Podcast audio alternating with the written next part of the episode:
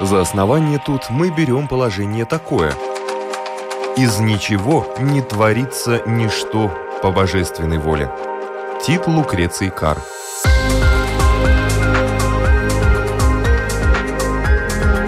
Дерзкие теории, смелые гипотезы, предположения, которые завтра могут стать аксиомами.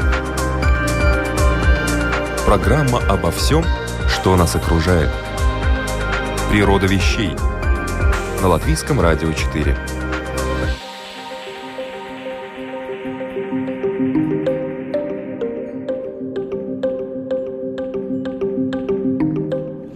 Приветствую вас, любители узнавать новое об уже известном. В эфире программа «Природа вещей» и я, ее ведущая Людмила Вавинска.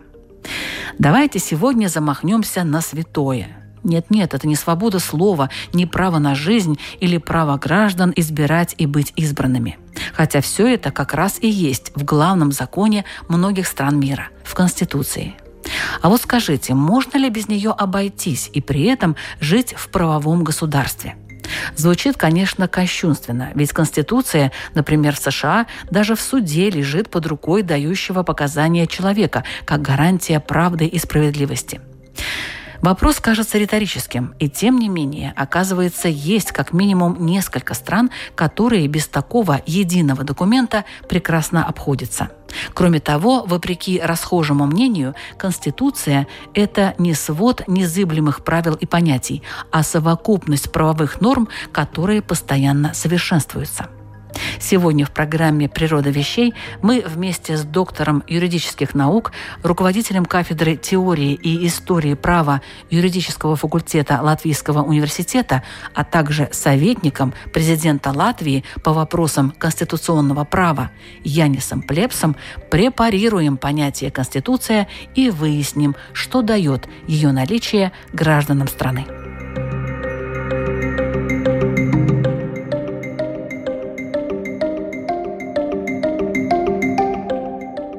Конституция – это вообще-то такое завоевание человечества, которое, мне так кажется, очень э, слабо оценено простыми людьми.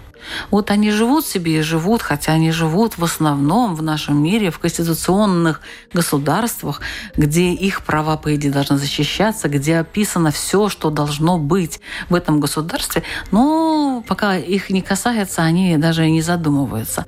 Вообще, откуда взялся этот институт Конституции? Если мы смотрим на Конституции, тогда это верно, что обычно люди этого не замечают, потому что это существует как бы само собой разумеющееся.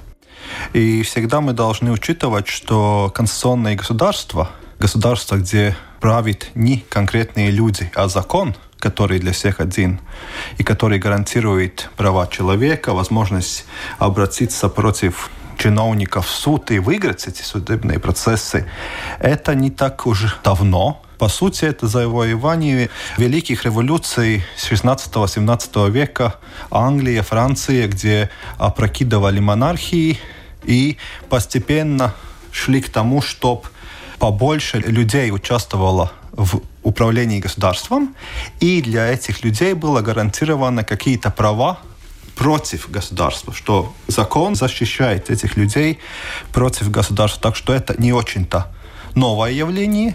И если мы смотрим на карту Европы, то, в принципе, такой победный шаг конституционализма был после Первой мировой войны, когда почти вся Европа стала республиками с э, хорошими новыми современными конституциями.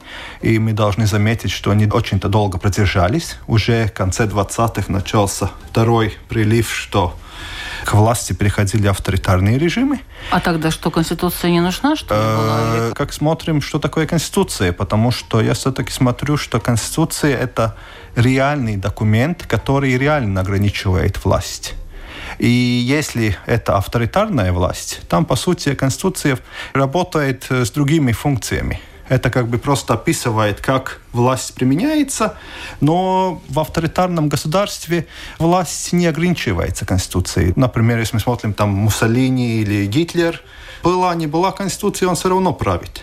И вот это отличие, что Конституция подразумевает, что это действительное, реальное ограничение власти – установки, которые обязательны для любого, даже, как говорится, для Папы Римского и их нельзя переступать, и который дает реальные гарантии людям. И то, что мы вот в этом смысле должны оценивать, что по сути вот такой реальный эффект Конституции все равно не во всех государствах мира является. По сути, это такой европейский феномен. Можно было сказать, что вот наша европейская цивилизация, которая базируется на идеях греческих философов и римских философов, вот выросла до того, что люди потребовали, чтобы у них были эти права, они осознают необходимость этих прав, потому что это тоже очень важно, чтобы человек и общество требовало и защищало эти права.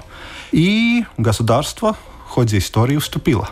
Но если Конституция есть, то зачем же еще людям бороться? Вот это вот вообще для меня это противоречие, оно пока необъяснимо, и я не могу его никаким образом разрешить для себя лично, потому что есть Конституция, есть какие-то права, и при этом надо почему-то еще бороться. Ну, это, как сказать, Рига никогда не построена до конца. И таким образом та же самая с конституционным государством. И очень здорово, мне кажется, когда-то сказал вот эту идею бывший судья Израильского Верховного суда, родом из Каунаса. Он сказал, что если Гитлер смог прийти к власти Германии, Канта и Бетховена, это может произойти везде. И потому демократия всегда должна быть на страже, общество должно быть бдительно, потому что это, наверное, не является основной чертой сути человека. Что означает права человека? Что там разные мнения, которые защищаются, разные вероисповедания, разные политические взгляды. И конституционное государство говорит, что они все приемлемы в конституционных процессах путем выборов или голосований мы выявляем, где большинство, где меньшинство, и воля большинства реализуется, но тем временем все-таки респектируется меньшинство которые там как бы проиграли вот этом голосовании, но на следующий раз может быть по-другому. И вот это, наверное, не очень-то свойственно человеку, потому что для человека хочется такой абсолютной победы. Ну, раз мы победили, тогда до конца. И поэтому мы видим, что я не, не зря упомянул конец 20-х, 30-х годов в Европе, где конституционные государства капитулировали перед такими и внешними, и внутренними процессами. И надо признать все-таки, что и теперь, в начале 20-х годов 21 века, это не самое лучшее время для конституционного государства, потому что, опять-таки, мы видим, что есть разные конструкции, которые довольно популярны. То есть что-то может заменить Конституцию? Ну, что-то заменяет э, реально действующей Конституции, что в неопределенности или вот там больших изменениях, ничто не постоянно, все-таки может быть опять в некоторых странах мы видим, что предпочтительнее, чтобы какое-то должностное лицо оставалось у власти до конца его дней, потому что это как знакомо и без чреватых изменений, чем, например, быть открытыми к этим изменениям, где не может не сразу сказать, каким будет результат.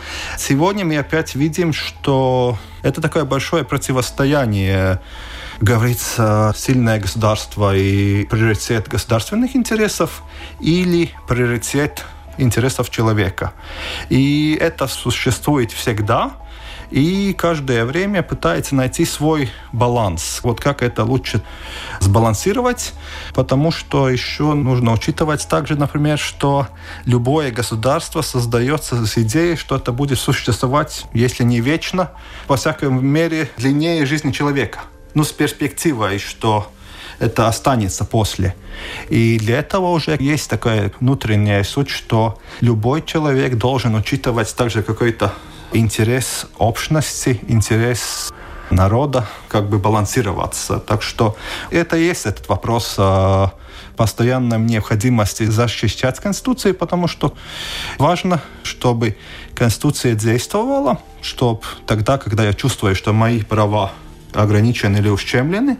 Я сам иду в Конституционный суд, например, или я сам иду к омбудсмену, или я сам иду в какие-то там учреждения и прохожу правовую процедуру, защищая свои права.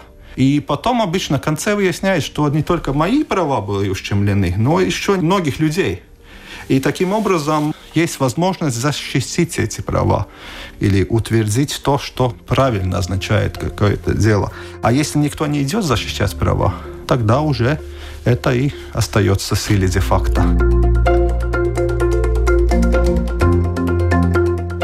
Родиной Конституции по ее составу и основным положениям, которые используются до сих пор, по праву считаются Соединенные Штаты Америки. В 1776 году парламент страны принял так называемую Декларацию независимости, разработанную Томасом Джефферсоном. Затем Конституционный конвент, на котором были представлены все штаты, начал разработку нового главного закона страны, и в сентябре 1787 года Конституция США была одобрена, а после ратификации штатами вступила в законную силу. Она состоит из преамбулы, 7 статей и 27 поправок. При этом каждый штат имеет также и свою конституцию, не противоречащую главной конституции США.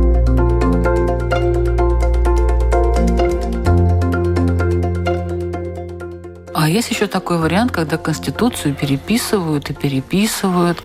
Или, допустим, в Конституции такие общие фразы, что нельзя защитить себя ни в коем разе. То есть вроде как все написано красиво, хорошо, но на самом деле получается, что ни для кого. Нет, но это всегда... Формальность не, такая. Да, но Конституция должна быть стабильной. Это признано всеми. Но она должна быть конкретной. Насчет конкретности, вот это уже немножко другой вопрос, потому что если мы говорим о правах человека, то там конкретности добиться довольно все-таки трудно, потому что это общие гарантии. Если мы смотрим и на международные документы, как Конвенция по правам человека или Декларация прав человека, и на национальные конституционные нормы, то, в принципе, эти гарантии права обычно очень концептуальные и лаконичные. Например, у каждого есть свобода собраний, и все. А то, как вот это все применяется – это уже остается вопросом детальной регламентации законодательно, потому что свобода гарантируется, это конституционный уровень. А законодателя есть возможность и обязанность уточнить, уточнить это и, сохраняя вот эту свободу, уточнить, как этой свободой может пользоваться любой, не ущемляя прав других людей и сохраняя какие-то общие ценности. И то, что от этого мы получаем, есть возможность обжаловать такой закон, против Конституции, говоря, что вот в этом случае законодатель немножко перешагнул или слишком уже перешагнул. А если это все уже прописано в Конституции, тогда вот нет этой практической формы защиты. Да, в Конституции написано, но если нет механизмов, каким образом можно защитить эти права, тогда уже есть большой риск, что это останется на бумаге. Вот, например, конституционные суды, которые теперь везде в Европе кажутся уже старинными институтами, очень влиятельными, это, по сути, феномен после Второй мировой войны, только в конституциях 40-х, 50-х годов это получается как бы обязательный инвентарь. До этого это были только некоторые страны. И то, что мы видели, вот, например, истории 20-х, 30-х годов, там, где не было конституционных судов, где не было реальной возможности обжаловать законы, в принципе, все проходило законным путем. Немецкий рейхстаг принимает закон, он вступает в силу, да, есть Веймарская конституция – но нет до конца разработанного механизма, как вот этот закон, который может являться неправильным или даже противоконституционным, как его обезвредить даже, признать недействительным. И вот эта идея конституционных судов вот так и появилась, что все поняли, что законодатель не всегда поступает правильно. И что нужен такой как бы авторитетный и знающий резервный канал – где вот таких случаев, которые вступает в игру и говорит законодателю, что вот здесь переступлены нормы Конституции. И таким образом вот это реальное действие Конституции проявляется, что у обычных граждан, у оппозиции парламентской, у других институтов власти есть возможность обратиться в суд, и решение принимается в судебном процессе. И то, что еще интересно, например, что в конституционных судах обычно дело рассматривает или один, или три судья. Ну, обычно. Но это что же люди? Да, но в конституционных судах их обычно больше. Например, в Латвии, где у нас семь судей, у нас одна из меньших конституционных судов в Европе, потому что обычно они где-то 11, 13, 15 кажется, Германии 19. В чем смысле? Не то, что один бы не справился, но это такие сложные вопросы о ценностях. Как будет развиваться общество? Как лучше здесь проводить эту линию между интересами, между правами человека, интересами общества или еще государственной? И это вот взвешивается даже таким путем консенсуса, что судьи дискутируют, и очень часто бывает, что вот такие сложные вопросы решаются. В Латвии тоже бывали случаи, что 4 за, 3 против, или 3 за, 3 против. Даже так бывает. Ну, это большая ответственность на этих людях лежит. Ну, это стражи конституционной системы, потому что это последний рубеж конституционного государства, что если они способны и сумеют продержаться, конституционный строй является эффективным, существуют реальные ограничения государственной власти, и власть, конечно, чувствует, что есть еще одна инстанция, которая может остановить. Сказать нет или надо подумать еще раз. И это тоже очень важно, вот как конституционные суды применяют Конституцию и как они влияют на ежедневную жизнь людей. Если мы говорим, например, о Латвии, помним, 10 лет назад был этот большой экономический кризис – где были очень э, быстрые законодательные шаги об обрезании пенсии, пособий и так далее. И то, что произошло, если вот, например, в Греции люди обычно идут на забастовку, там э, жгут машины и протестуют у парламента, а в Латвии люди писали конституционные жалобы и они выигрывали эти дела. И таким образом Конституционный суд стал таким фильтром пропуска недовольства и властью, и такой как бы платформой дискуссии между властью и людьми насчет того, какие шаги можно принять, какие должны быть вот эти правильные балансирования, как преодолевать кризис, что даже в кризисное время есть права человека. И вот на эти решения Латвийского конституционного суда, между прочим, потом уже ссылались другие коллеги за рубежом. Так что это такой еще один инструмент, который показывает, как Конституция живет или как функционирует.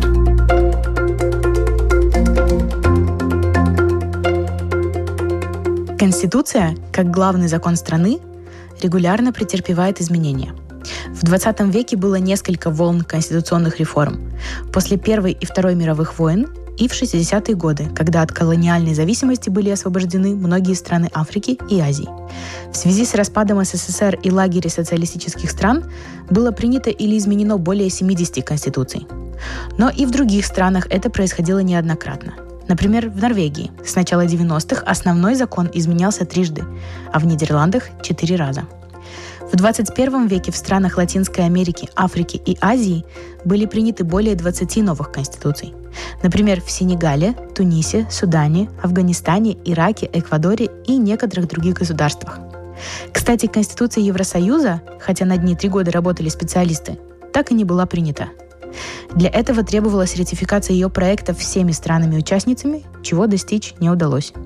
В результате на саммите ЕС была достигнута принципиальная договоренность о разработке вместо Конституции договора о реформе, облегченной версии, содержащей главным образом положение о порядке функционирования институтов Евросоюза в новых условиях. Такой договор был подписан в Лиссабоне в декабре 2007 года.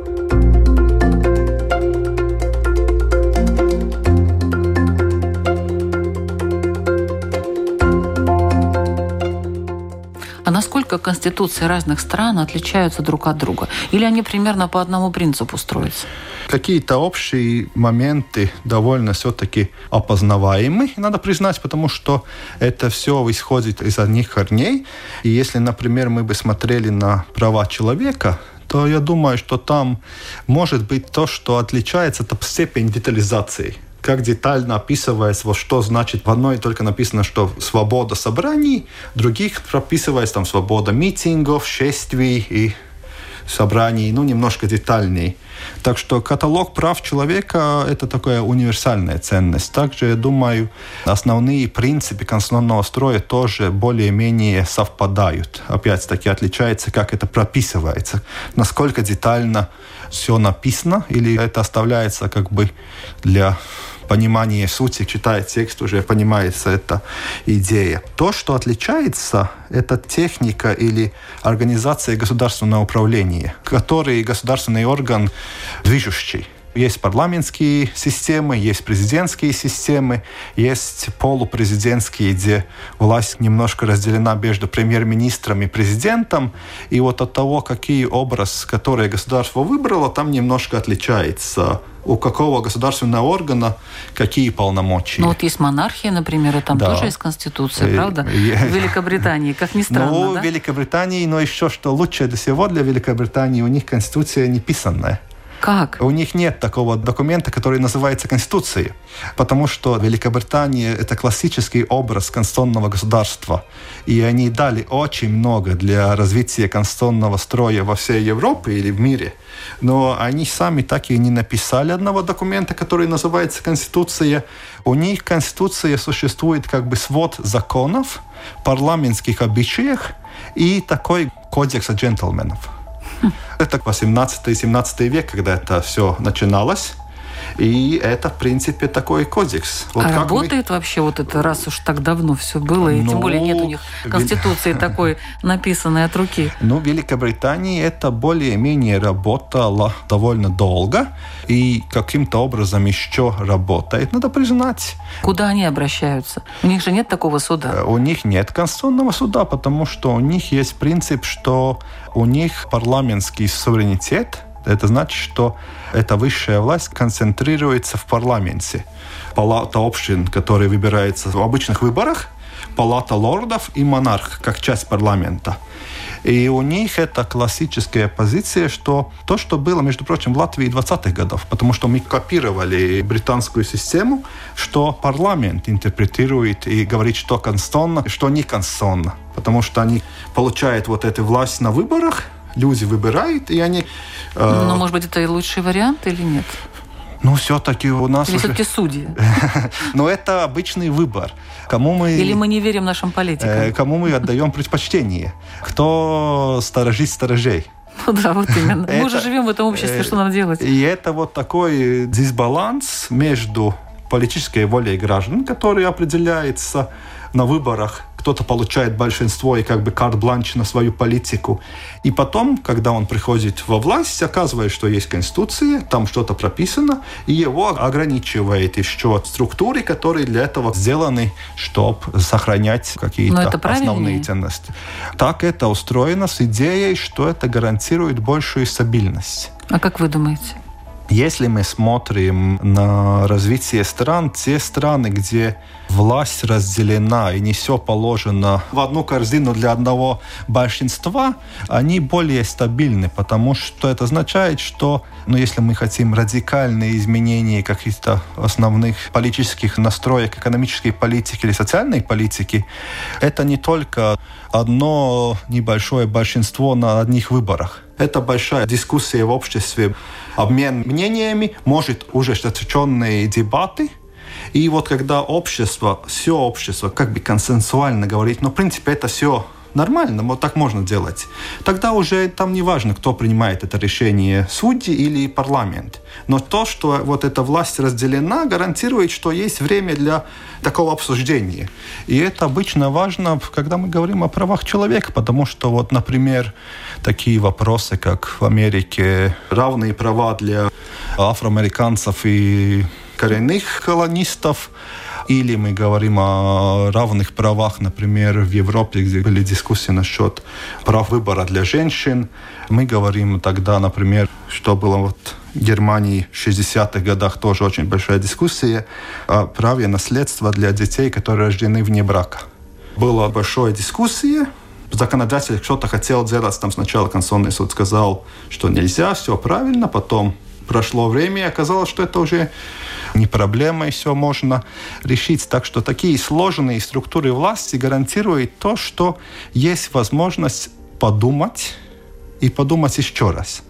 И это как бы защищает систему от таких случайных желаний или голосований от э, злости. Вот кажется, что это надо теперь именно, и так и делаем. И это обычно не характерно для такой стабильной программы средним или длинным радиусом времени, если мы смотрим.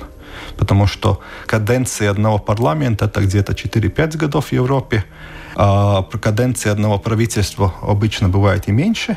например, каденция судей, это уже 9-10 лет. Это уже другая перспектива, особенно если после этого они уже уходят в отставку, пенсию, и это как бы немножко динамика и консервативная... Отрезвляющая. Да, педаль скорости и педаль тормоза, что вот система немножко саморегулируется, и это дает возможность обществу эти вопросы хорошо продумать и решить окончательно, ну, точно делаем так.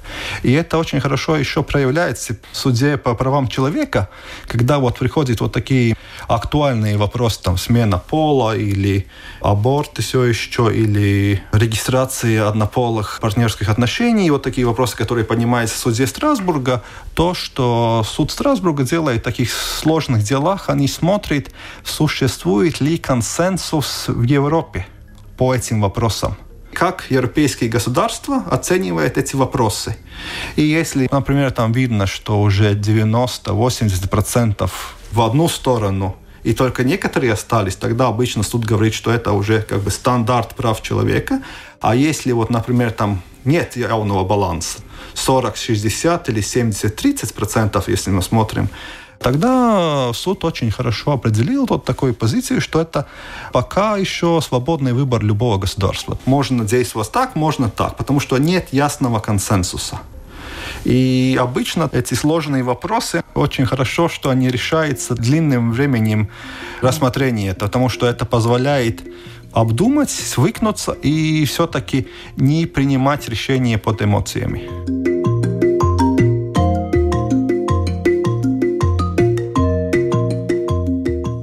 Есть несколько стран, которые обходятся без официальной конституции. Среди них Канада, Израиль, Новая Зеландия, Ватикан и Саудовская Аравия – в Канаде нет единого документа, действующего в качестве Конституции. Под Конституцией понимают серию объединенных конституционных актов, а также иных документов, представленных письменными текстами, устными традициями и соглашениями. Кроме того, специальная статья Канадской хартии прав и свобод представляет федеральному парламенту и провинциальным законодательным собраниям возможность устанавливать законы в любое время и в той мере, которая подходит законодателям, приступая на время некоторые положения хартии. После долгих лет колониального господства Великобритании Новая Зеландия переняла у нее конституционное устройство и ряд законов. Так что единого документа, который бы представлял собой конституцию страны, здесь нет. Основным законом Саудовской Аравии является Коран. Об этом говорится в первой статье основного низама правления, второго после Конституции по юридической силе закона страны. Израиль также не имеет конституции в привычном смысле этого слова. Ее роль выполняет так называемый свод основных законов, в котором регулируется и демократичный характер государства, и парламентская власть. В 1950 году парламент Израиля решил принимать законы, имеющие силу Конституции, раздел за разделом. Первый из ныне действующих основных законов о Кнессете, парламенте, был принят в 1958 году. Затем было принято еще 10 основных законов – в ноябре 2000 года Папа Римский обнародовал новый основной закон Ватикана, который фактически закрепил систему разделения власти. Из документа, состоящего из 20 статей, следует, что решение Папы имеет высшую юридическую силу. Недействительными объявляются все правовые нормы в Ватикане, которые ему противоречат. Вместе с тем, в любое время, когда папа сочтет необходимым, он может изменить основной закон или заменить его на новый.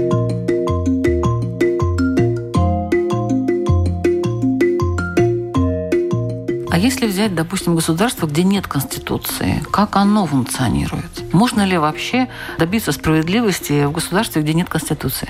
Где нет Конституции? Вы знаете такие государства? Нет? Я знаю государства, где Конституция написана, но она не функционирует как действующая, потому что, если мы говорим о таких моделях, это классические авторитарные или недемократические государства, где все-таки какие-то люди или один человек задерживается в власти дольше отведенного времени, и правление закона, правление Конституции все равно становится правлением одного человека.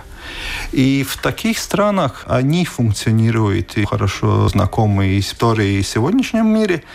То, что там проявляется, все зависит от этого одного человека. И как возможно в таких странах защититься, Ну, это К этому человеку и обращаться. Да, и довольно классический, как в всех сказках.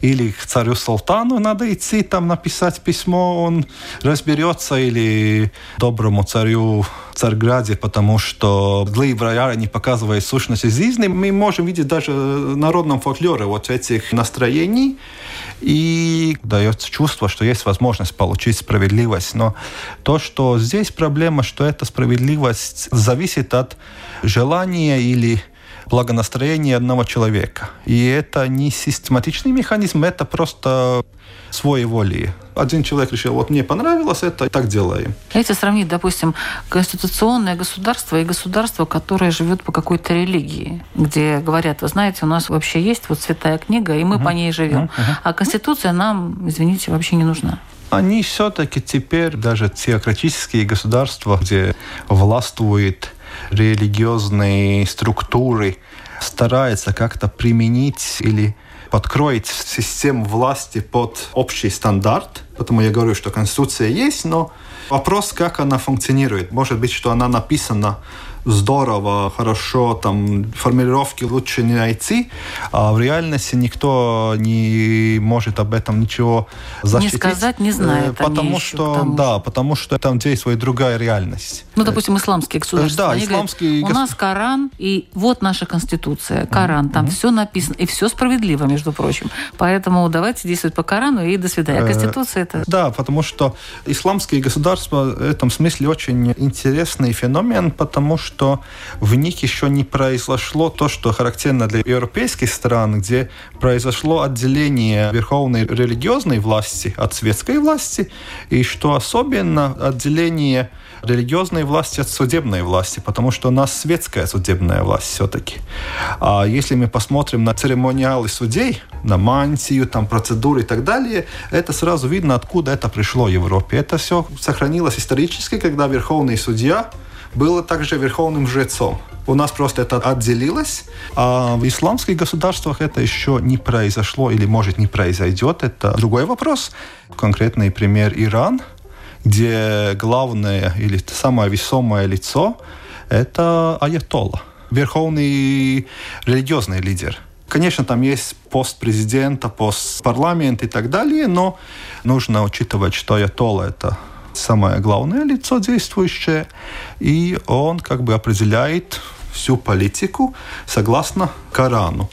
Например, там есть такая интересная норма, что на президентских выборах в Иране можно кандидировать те люди, которые получают разрешение от Верховного религиозного собрания ведущих теологов, что они истинные мусульмане.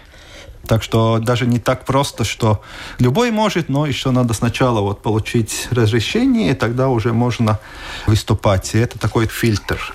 Ну, это может быть небольшой ваш прогноз о том, что ждет Конституцию будет ли она вообще в мире как-то меняться, отходить в сторону или наоборот, выходить на первый план, будут ли ее учитывать и насколько?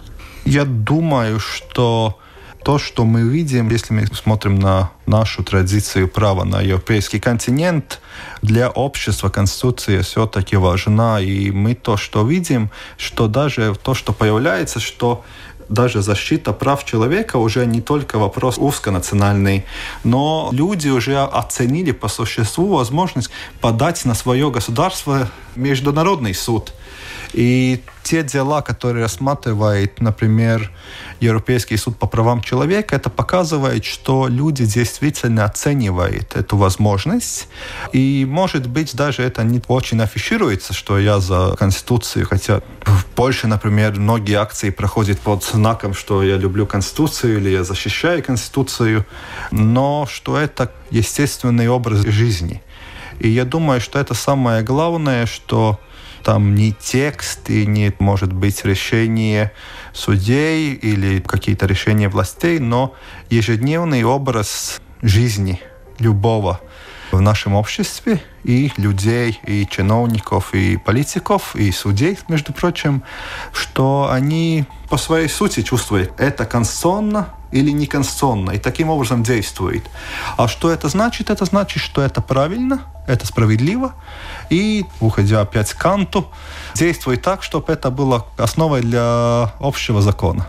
Ну, опять-таки, немножко все-таки идем также и наши религиозные корни в Библии, что тоже там золотой закон. Так что я думаю, что Конституция будет и будет развиваться. Конечно, это меняется, но мы подходим к тому, чтобы праздновать 100 лет нашей Конституции 2022. Так что это тоже значимое число, и это уже солидный срок для государства. 100 лет с одной Конституцией.